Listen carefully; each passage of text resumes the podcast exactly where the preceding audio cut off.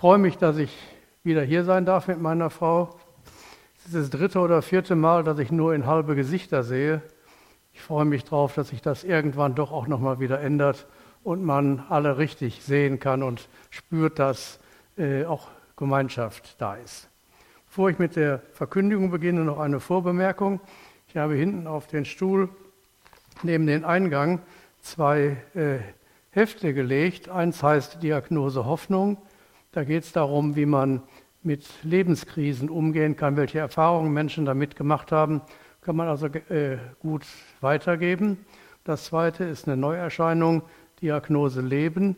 Das passt jetzt gerade in die Vorosterzeit, da geht es nämlich um Auferstehung äh, und äh, alles, was damit äh, zusammenhängt. Ihr könnt hier also gerne äh, äh, euch ansehen, auch hier untereinander austauschen. Ich habe auch noch ein paar Prospekte hingelegt, wo drin steht, wie man die bekommen kann, wenn man die dem einen oder anderen gerne weitergeben möchte. Wir haben in Schwelmen, in meiner Heimatgemeinde, zurzeit eine Predigtreihe, die ist überschrieben äh, Glaube am Montag. Also geht es also darum, wie man den Glauben auch im Alltag leben kann, unter ganz verschiedenen Aspekten. Und da war ich vor 14 Tagen mit dem Thema dran, den Glauben in Freundschaften leben. Und das möchte ich heute, euch heute Abend auch gerne weitergeben.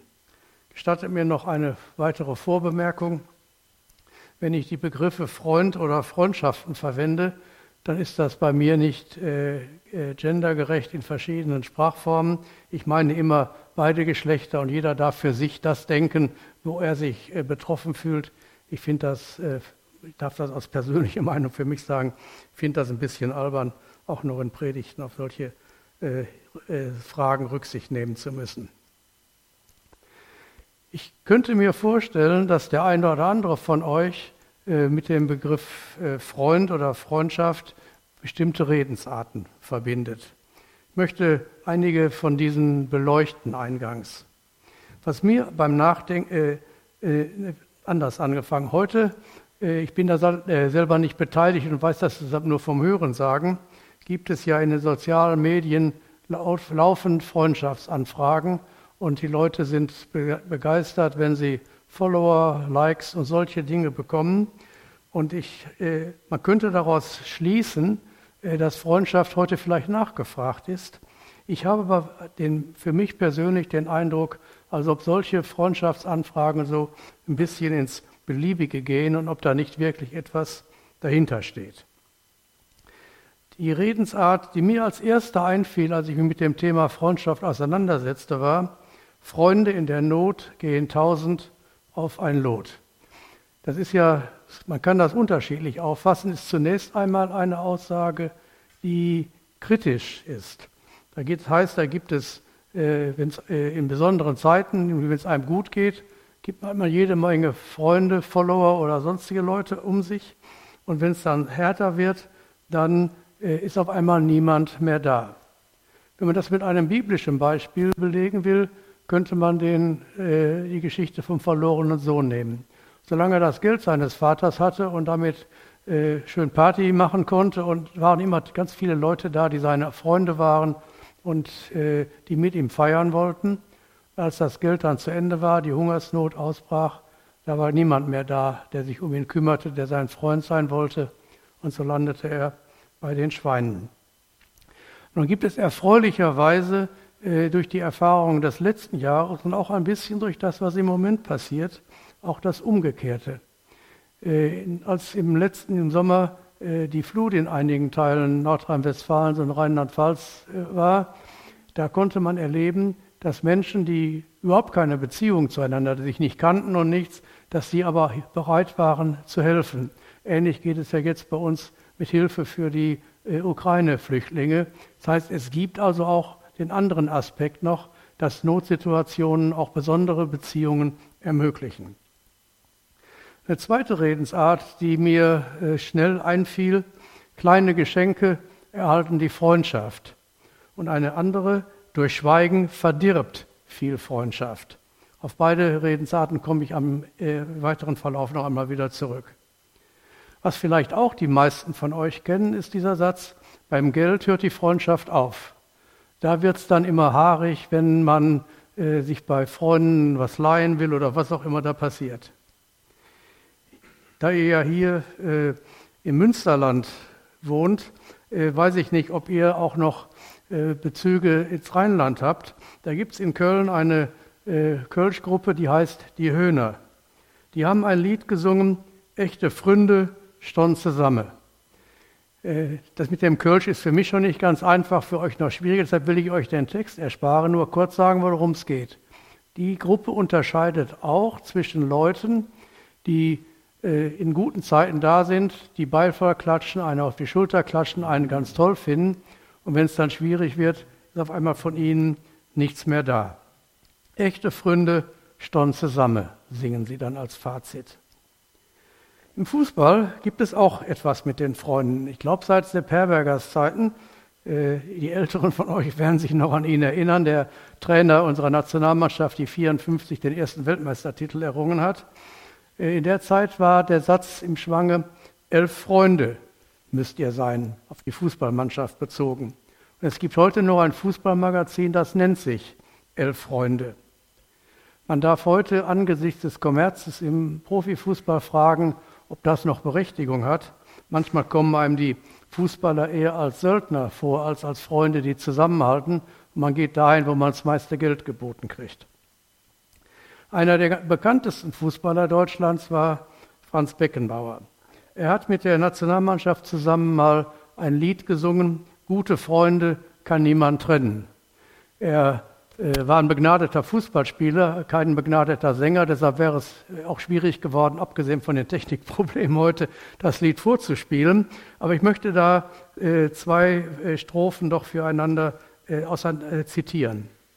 Da hieß es im Refrain, gute Freunde kann niemand trennen, gute Freunde sind nie allein, weil sie eines im Leben können, füreinander da zu sein. Dann heißt es in den Strophen, Glück kannst du leicht ertragen, wenn dir die Sonne scheint, aber in schweren Tagen, da brauchst du einen Freund. Das sind also alles Hinweise, auf die ich dann nochmal zurückkomme, was Freundschaft ausmacht. Wichtiger als die Redensarten und Liedtexte von äh, äh, Gesangsgruppen ist vielleicht das, was die Bibel zu Freundschaften sagt. Auch da gibt es eine ganze Reihe Aussagen, ein paar möchte ich zitieren.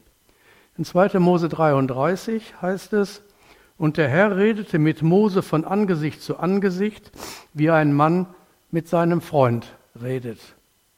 Hier wird also schon einmal angedeutet, dass Freunde sich im, im Gespräch, in der Auseinandersetzung, wie auch immer, auf Augenhöhe begegnen. Das ist zwar bei Mose jetzt nicht ganz wörtlich zu nehmen, er hat Gott ja nicht in die Augen geschaut. Im gleichen Kapitel heißt es, du kannst mich nicht sehen und leben. Da durfte der Herrlichkeit Gottes von hinten schauen. Aber im Umgang miteinander, Gott war ja dann unsichtbar und wenn er mit Mose redete, war es so, dass er Mose wie einen Freund anerkannte. Und das ist, äh, ich lese das im Moment in meiner täglichen Bibellese wieder, die äh, fünf Bücher Mose. Und er hat dann ja auch in vielen Situationen, wo er eigentlich schon auf Gericht aus war, weil das Volk wieder nicht so wollte, wie es, wie Gott sich, sich vorstellte, wollte er es auslöschen und Mose zu einem großen Volk machen. Und da hat Mose immer für das Volk, ist für das Volk eingetreten gesagt, denk doch daran, was die Leute sagen, wenn du das Volk, das aus Ägypten gerettet hast, jetzt umbringst, äh, das ist nicht gut für deinen Ruf. So reden Freunde miteinander.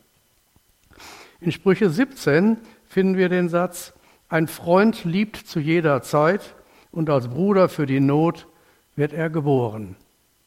Das heißt also, eine freundschaftliche Beziehung ist äh, die ganze Zeit über da und auch sicher wertvoll und äh, auch äh, gewünscht, aber besonders zeigt sich die Beziehung zu einem Freund in Notsituationen. Und in Sprüche 27 heißt es, Duftöl und Weihrauch erfreuen das Herz, ebenso wohltuend ist der gute Rat eines Freundes. Freunde geben einander also Ratschläge in bestimmten Lebenssituationen. Die bekannteste Freundschaft äh, der Bibel ist bestimmt die zwischen David und Jonathan. Und da heißt es, als David äh, den die Nachricht vom Tode seines Freundes hört, mein Bruder Jonathan, mein bester Freund, voll Schmerz und Trauer weine ich um dich, denn deine Freundschaft hat mir mehr bedeutet, als Frauenliebe je bedeuten kann. Das heißt also, David hat die Beziehung zu seinem Freund äh, Jonathan noch höher geachtet als die Beziehung zu seiner Frau. Wobei das bei David nicht ganz einfach war, weil der mehrere hatte, hatte der sowieso an der Stelle ein Problem, das ich selber auch nicht lösen möchte. Ähm, mit mehreren Frauen eine gleichmäßig gute Beziehung zu führen, ist aus meiner Wahrnehmung, aus meinen Erfahrungen ein Ding der Unmöglichkeit. Aber auch im Neuen Testament finden wir daraus Hinweise. Äh, Jesus sagt in Lukas 11, wer von euch wird einen Freund haben und wird um Mitternacht zu ihm gehen und zu ihm sagen, Freund, leihe mir drei Brote, da mein Freund von der Reise bei mir angekommen ist und ich nichts habe, was ich ihm vorsetzen soll. Er zielt dann im nächsten Satz weniger auf die Freundschaft ab, als auf die Zumutung, äh, die Unverschämtheit, mit der auch Menschen untereinander sich bitten und sagt, so können wir Gott begegnen. Aber ich denke, auch das ist hier für unsere Freundesbeziehung wichtig. Freunde können sich gegenseitig auch schon mal Dinge zumuten, die man normalerweise nicht so tun würde. Und dann die für mich bedeutendste Aussage äh, macht Jesus dann seinen Jüngern gegenüber, Größere Liebe hat niemand als die, dass er sein Leben hingibt für seine Freunde. Ihr seid meine Freunde. Das zeigt äh, das darüber noch deutlicher als die äh, Gotteskindschaft, über die wir euch so, uns so freuen, für die wir dankbar sind, dass Jesus uns wirklich als seine Freunde ansieht, sich uns zuwendet, mit uns redet und uns äh, in unserem Leben führen will. Und äh, äh, das haben ja auch manche Liederdichter in, Lieden, in Liedtexten dann zum Ausdruck gebracht. Aber wie bedeutsam Freundschaft ist, kann man auch an negativen Aussagen der Bibel finden. In, dem, in Psalm 88, der für mich der dunkelste und hoffnungsloseste aller Psalmen ist, heißt es am Schluss, Du hast mir entfremdet, Freund und Nachbarn, meine Bekannten sind Finsternis. Also für den Psalmisten ein echter Grund zur Klage, dass er keine Freunde mehr hat, die ihm zur Seite stehen. Wir kennen auch alle die Geschichte von Hiob und seinen Freunden.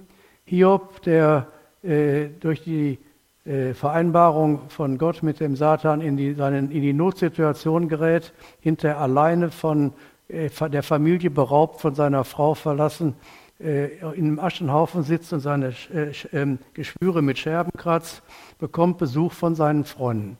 Das fängt ganz positiv an. Sie kommen, sitzen eine ganze Woche lang bei ihm und schweigen und tragen sein Schicksal mit. Dann entwickeln sich aber Gespräche, in denen die Freunde äh, Hiob darauf hinweisen wollen, dass er ja nur so in der schlechten Situation drin ist, weil er bestimmt irgendwo gesündigt hat. Leuten, äh, die gerecht sind vor Gott, denen passiert sowas nicht.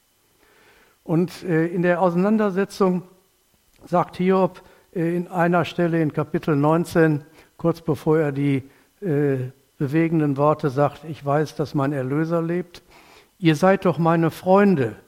Und jetzt nicht positiv das unterstreichen, sondern es, es beklagend, ihr seid doch eigentlich meine Freunde, warum seid ihr so hart mit mir, warum habt ihr kein Verständnis für mich, warum geht ihr so mit, mir, mit mir um? Da könnte man äh, den Schluss daraus ziehen, den es auch in einer Redensart gibt, wer solche Freunde hat, braucht keine Feinde mehr. Kommen wir jetzt zu dem Predigtext für heute. Er steht in, im Buch Prediger in den Kapitel 4 in Versen 9 bis 12. Ich lese nach der Übersetzung der Guten Nachricht Bibel. Zwei sind allemal besser dran als einer allein.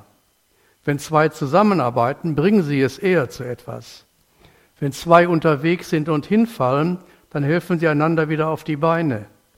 Aber wer allein geht und hinfällt, ist übel dran, weil niemand ihm helfen kann. Wenn zwei beieinander schlafen, können sie sich gegenseitig wärmen. Aber wie soll einer allein sich warm halten? Ein einzelner Mensch kann leicht überwältigt werden, aber zwei wehren den Überfall ab. Noch besser sind drei. Es heißt ja, ein Seil aus drei Schnüren reißt nicht so schnell. Ich möchte die Aussagen dieses äh, Abschnittes ein wenig mit uns bedenken. Das ist die erste Aussage. Zwei sind allemal besser dran als einer allein. Man könnte meinen, das ist eine Binsenweisheit. Aber es ist erfahrbare Realität. Fragen wir mal alle Alleinstehenden unter uns, wie sie die Situation sehen. Sie werden das bestätigen, dass zwei besser dran sind als einer. Wir haben bei uns in der Gemeinde knapp 40 Prozent der Gemeindeglieder, die alleinstehend sind. Da muss man ja noch unterscheiden. Äh, Jugendliche sind allein, weil es noch keine äh, partnerschaftlichen Beziehungen gab.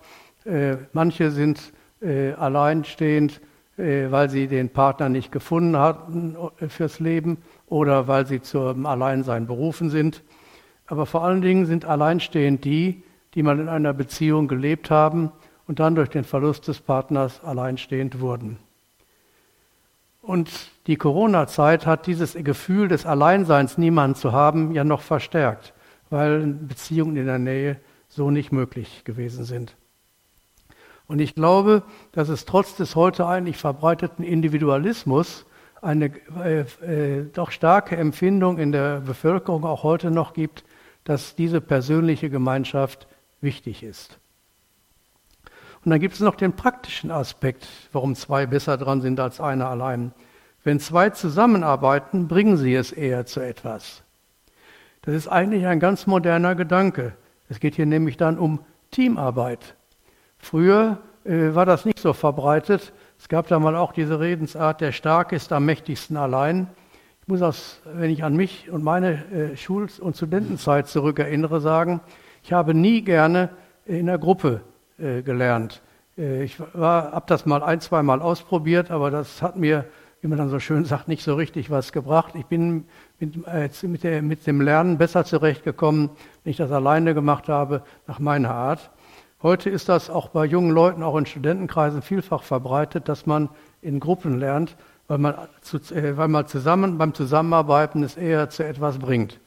Und sogar in, Industrie, äh, in die Industrie hat sich das herumgesprochen, dass das erfolgreich ist, Leute in Teams arbeiten zu lassen. In der, äh, in der, die Unterscheidung ist in der Gemeinde schwieriger. Da braucht man nicht unbedingt einen Freund oder eine Freundin, äh, um äh, zu zweit arbeiten zu können, weil äh, Christen untereinander in einer, in einer, besonderen Beziehung stehen, kann man da Hilfe und Nähe auch erfahren, ohne mit dem anderen, der mir nahe ist und der mir hilft, in Wirklichkeit echt befreundet zu sein. Aber äh, ich glaube, äh, dass auch in, äh, in christlichen Kreisen äh, man doch noch äh, echte Freundschaften, die über die eine normale gemeinsame Mitgliedschaft in der Gemeinde hinausgehen, erfahren kann. Und diese Erfahrung, dass zwei zusammenarbeiten, sie es eher zu etwas bringen, ist eine Erfahrung oder eine Ermutigung. Man sollte Dienste, wenn möglich, als Team ausführen. Wir haben heute äh, ein Musikteam erlebt, das ihr offensichtlich auch nicht jeden Sonntag erlebt. Die beiden zusammen haben uns dann die, äh, die, äh, die Freude bereitet, mit den Liedern zusammen zu sein. Einer alleine hätte das die hätte die Lieder auch spielen können, aber ob der Effekt der gleiche gewesen wäre, muss man dann dahingestellt äh, sein lassen. Das zeigt also, dass Teams, dass im Team zu arbeiten etwas bringt. Das gilt auch für viele andere Dienste in der Gemeinde. Und letztlich war uns auch da Jesus Vorbild, als er seine Jünger ausschickt, im Lukas-Evangelium beispielsweise, schickt er sie zu zweit aus, um den, den Herausforderungen des Dienstes äh, zu begegnen zu können. Und äh, ich habe ja äh, 25 äh, Jahre lang im Vorstand der Deutschen Innermission mitgearbeitet. Wir sind auch da äh, im Laufe der Zeit auf, die, auf den Gedanken gekommen, dass es für Missionare, die ausgesandt werden, einfacher ist, nicht alleine gehen zu müssen, da ist jetzt nicht die Ehefrau gemeint, die dann mitgeht, sondern einen Mitarbeiter zu haben, der im Team an der Seite steht, weil man sich ergänzt von seinen Begabungen her, von den Möglichkeiten, die man dabei hat. Und deshalb ist das äh, hilfreich, im Team zu arbeiten. Man schafft dann eher die Aufgaben, die einem gestellt sind. Die nächste Aussage war, wenn zwei unterwegs sind und hinfallen, dann helfen sie einander wieder auf die Beine. Es gehört zum Wesen des Christen, dass er dauerhaft unterwegs ist. Das war auch die Bezeichnung äh, für die ersten Christen in der Apostel, dass sie des Weges waren. Gemeint ist des Weges mit Jesus. Und da muss man sagen, eigentlich sind wir nach unserem Verständnis auf diesem Weg ja nicht alleine, weil Jesus an unserer Seite ist. Aber äh, das ist hier, äh, erstens stammt der, äh, der Text aus dem Alten Testament, wo dieses Bewusstsein noch nicht da war. Und zweitens ist das auch dadurch nicht völlig aufgehoben, dass man auch gerne mit einem weiteren Menschen unterwegs ist. Das ist in, äh, in äh, Beziehungen heute so, die man miteinander lebt, ähm, äh, meistens noch als Ehe. Man ist da miteinander unterwegs und braucht sich gegenseitig. Wenn sie hinfallen, können zwei sich wieder auf die Beine helfen, sagt es. Und solche Stürze gibt es in unserem Leben ja häufiger. Das ist in, den, äh, in manchen Fällen wirklich wörtlich so, dass man einfach stürzt und hinfällt und dann Hilfe beim Aufstehen wieder braucht. Aber oft sind es Situationen, die äh, ganz anders geartet sind, äh, wenn man von Krankheit betroffen ist oder von sonstigen schweren Ereignissen, Arbeitslosigkeit. Es gibt so viele Situationen im Leben, die man, die man als Sturz bezeichnen könnte und wo man schlecht dran ist, wenn man das alleine alles bewältigen muss. Wer allein geht und hinfällt, ist übel dran, weil niemand ihm helfen kann, sagte unser Bibeltext an dieser Stelle. Es gibt, wie gesagt, sind die solche Dinge auf alle Lebenssituationen übertragbar. Für meine Wahrnehmung ist das besonders offensichtlich bei psychisch kranken Menschen.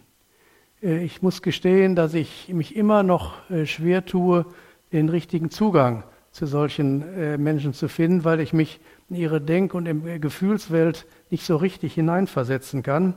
Aber ich merke, dass, die, äh, dass solche Leute, und wir haben bei uns in der Gemeinde einige junge Leute, die da auch von betroffen sind, dass die schlecht alleine mit ihrem Leben zurechtkommen und jemanden brauchen, der sie begleitet.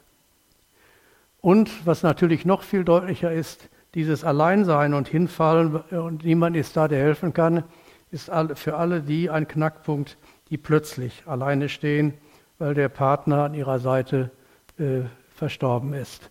Das ist eine ganz schwierige Zeit, das durchzustehen, auf einmal mit allen Problemen des Lebens alleine fertig werden zu können. Äh, der Text äh, insgesamt, den ich vorgelesen habe, wird ja auch äh, immer wieder mal auf Hochzeiten verwendet. Ich habe das bei unseren Freunden vor zwei Jahren auch äh, gemacht. Äh, da ist natürlich eine solche Aussage, wenn zwei beieinander schlafen, können sie sich gegenseitig wärmen. Jetzt mal so ein bisschen pikant. Äh, das heißt noch, meine Frau und ich haben das erlebt, als das auf unserer Hochzeit ein alter Bruder der Gemeinde uns das zur Hochzeit geschrieben hat. Äh, das war 1970. Äh, da war man auch noch nicht so offen, in solchen, über solche Fragen ähm, richtig zu sprechen. Uns hat das ein bisschen peinlich berührt. Aber ich glaube, dass es hier gar nicht im eigentlichen Sinne darum geht, dass da zwei Leute im Sprachgebrauch von heute miteinander schlafen, sondern es geht darum, dass zwei sich so nah sind, dass sie sich gegenseitig wärmen können. Das geht natürlich äh, gut im Bett. Alle, die das schon mal mitgekriegt haben, wissen da was von. Meistens haben die Frauen kalte Füße und wollen dann gewärmt werden. Kann aber auch mal anders sein, dass es den, den Männern so geht. Aber hier geht es um eine andere Situation, dass man sich seelisch, äh, geistig so nah ist, dass man dem anderen in einer Situation, in dem ihm kalt ist, im übertragenen weitesten Sinne Wärme zu, äh, zu vermitteln kann. Das ist das, was ich vorhin schon erwähnte. Diesen Mangel kennen wir seit zwei Jahren ganz genau. Wir haben, äh, wir haben bei uns äh, äh, den einen oder anderen in der Gemeinde, der seitdem nicht mehr kommt, weil er sagt, ich kann nicht Gemeinschaft erleben, wenn ich mein Gegenüber nicht in den Arm nehmen kann und Nähe äh, zeigen kann und solche Dinge. Und äh, ich weiß nicht, wie es euch geht, äh, immer mit Ellbogen oder Faust oder so, das ist ja alles ganz nett, äh, aber sich früher bei der, zur Begrüßung in den Arm zu nehmen und sich zu drücken und zu zeigen, ich bin dir nah, das war schon eine andere Hausnummer. Und deshalb ist das schon wichtig, dass man sich auch als, gerade auch bei Freunden, äh, so einfach Nähe vermitteln kann.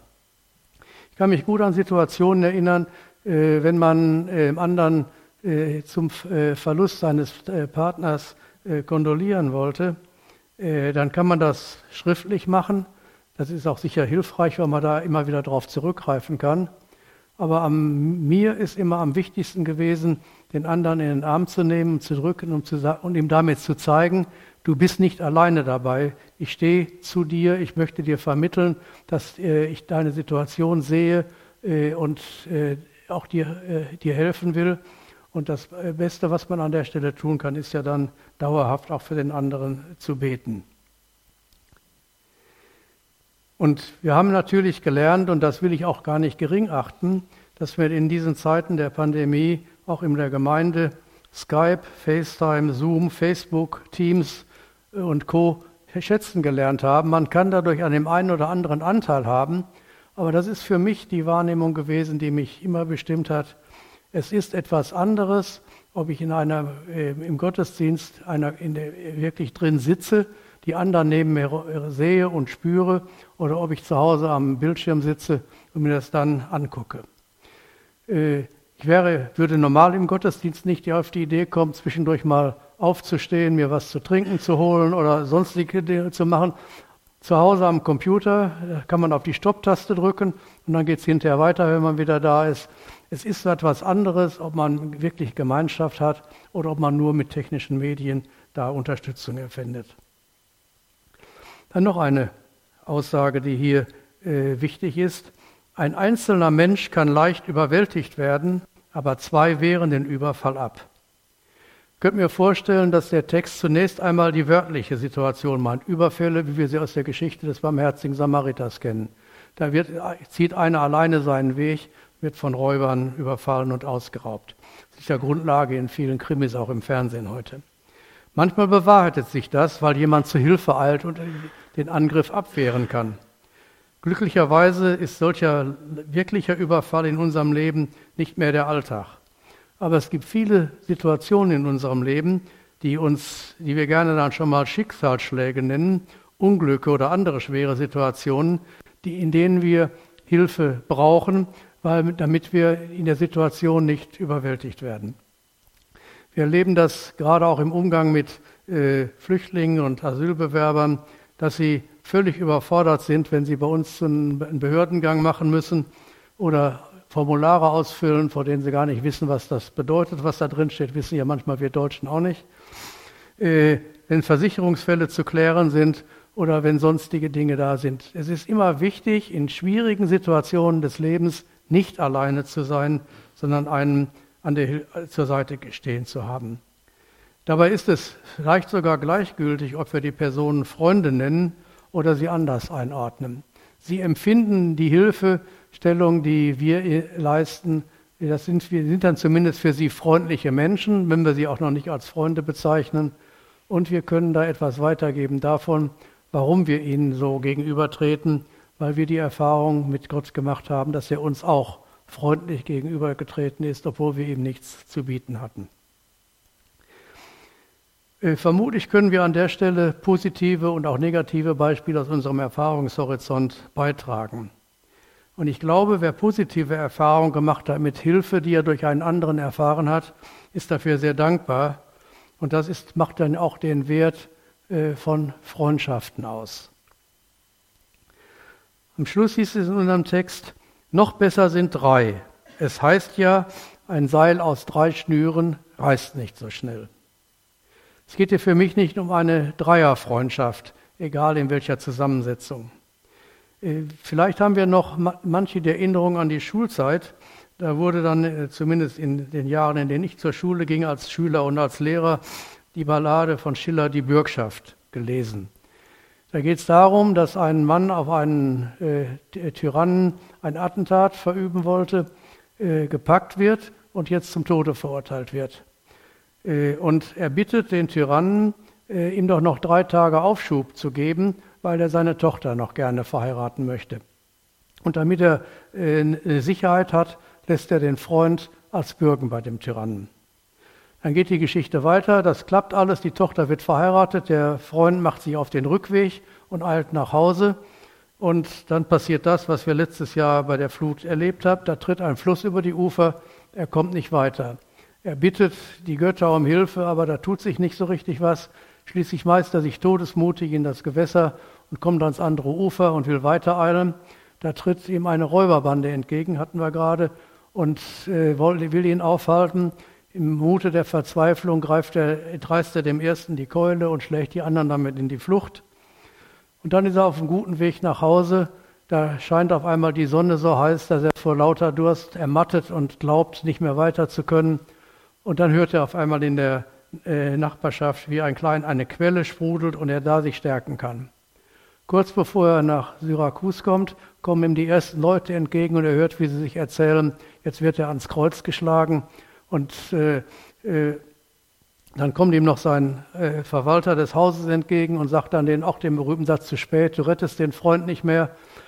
Und dann eilt er dahin und sagt äh, zu dem Tyrannen und sagt, also wenn du den jetzt schon hinrichtest, dann, hinrichten, äh, dann bring mich auch noch um. Der, mein Freund soll nicht sagen, äh, dass ich ihm den Freundesdienst verweigert habe. Und dann hört, gibt es in Schillers Ballade die Schlussverse, ich sei gewährt mir die Bitte in eurem Bunde der Dritte. Der äh, Tyrann ist so von der Freundschaft dieser beiden Männer beeindruckt, dass er auch zu diesem Freundschaftsbund dazugehören will. Etwas näher vom Inhalt her liegt uns vielleicht äh, das Ende des Weihnachtsfilms Der kleine Lord, der seit 20 Jahren auch jedes Jahr läuft. Am Schluss legen der mürrische Großvater, der kleine Lord und seine bisher vom, Ab vom Earl abgelehnte Mutter die Hände ineinander und finden zueinander über alle trennenden Dinge hinweg.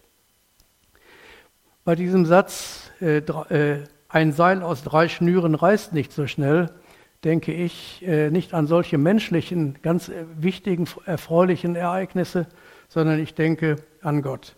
Er will in all unseren Beziehungen, ob Ehe oder Freundschaften, das bindende Glied, die dritte Schnur sein. Und, und er sollte es auch sein, weil ein Seil aus drei Schnüren reißt nicht so schnell. Auch in unseren Freundschaften ist es wichtig und in all unseren Beziehungen und Begegnungen ist es wichtig, dass wir Gott mit auf der Rechnung haben. Ein paar Schlussgedanken noch. Äh, kann man Freundschaften aktiv suchen? Aus, meinem, aus meiner Erfahrung muss ich sagen, es hat sich in den meisten Fällen ergeben. Man hatte normale Begegnungen und dann wurde durch welche Umstände auch immer da eine Freundschaft draus, die äh, eine persönliche Beziehung hatte und die oft dann auch darin mündete, dass man füreinander betete. Haben wir Freundschaften außerhalb der Gemeinde, möglicherweise auch zu Nichtchristen? Ich muss sagen, dass ich da ziemlich äh, unterentwickelt bin, äh, vielleicht auch von meiner Prägung her, dass man normalerweise sich mit Menschen außerhalb der Gemeinde nicht so abgegeben hat und deshalb da auch keine freundschaftlichen Beziehungen äh, aufbauen konnte. Gibt es Voraussetzungen oder Anforderungen für Freundschaft? Kommt es da auf Sympathie, auf gemeinsame Interessen an oder gibt es etwas anderes noch dabei? Ich möchte nochmal, wie angekündigt, auf die Eingangszitate zurückkommen. Kleine Geschenke erhalten die Freundschaft. Das heißt, es gibt offensichtlich Maßnahmen, die Freundschaften unterstützen können, die sie befördern können. Das hiermit sind sicher nicht immer jetzt die äh, Pralinen gemeint oder Merci oder sonst was, was man in der Werbung immer sieht, äh, aber das äh, in irgendeiner Form Zuwendung zeigen, Dankbarkeit für die Freundschaft, die man erfahren darf, ist wichtig. Das andere ist, glaube ich, noch wichtiger. Durch Schweigen verdirbt viel Freundschaft. Offensichtlich ist ein echtes Hindernis für Freundschaft, nicht miteinander zu reden.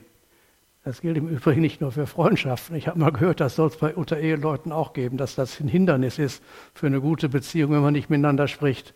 Meine Frau lächelt vermutlich jetzt hinter ihrer Maske. Es gab ein Zitat gefunden, äh, was etwas über Freundschaft sagt. Das heißt, dein wahrer Freund ist nicht, wer dir den Spiegel hält der Schmeichelei, worin dein Bild dir selbst gefällt.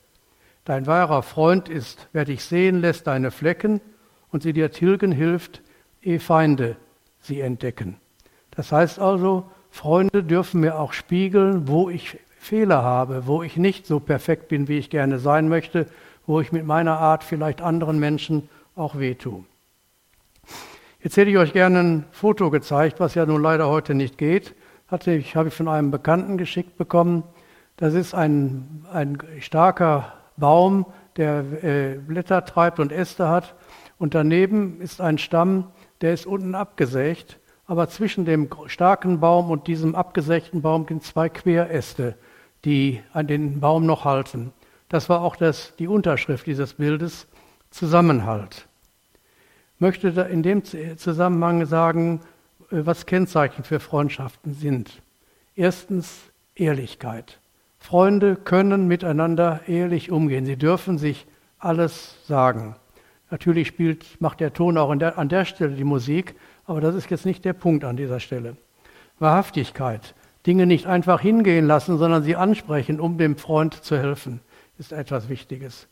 Und außerdem, glaube ich, Ausdauer entscheidend und sogar Hingabe.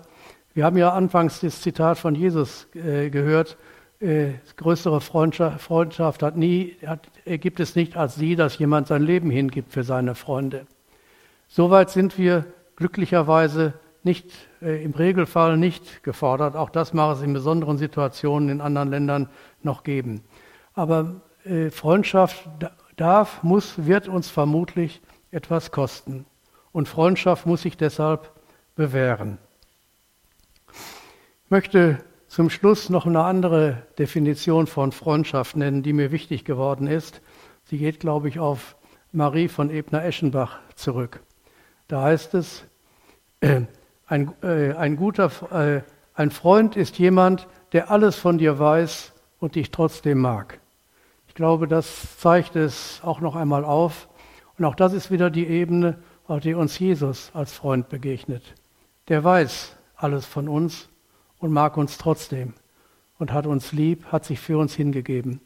Von daher denke ich, ist es für unser Leben, für unseren Glauben wichtig, auch das in unseren Freundschaftsbeziehungen zu berücksichtigen. Amen.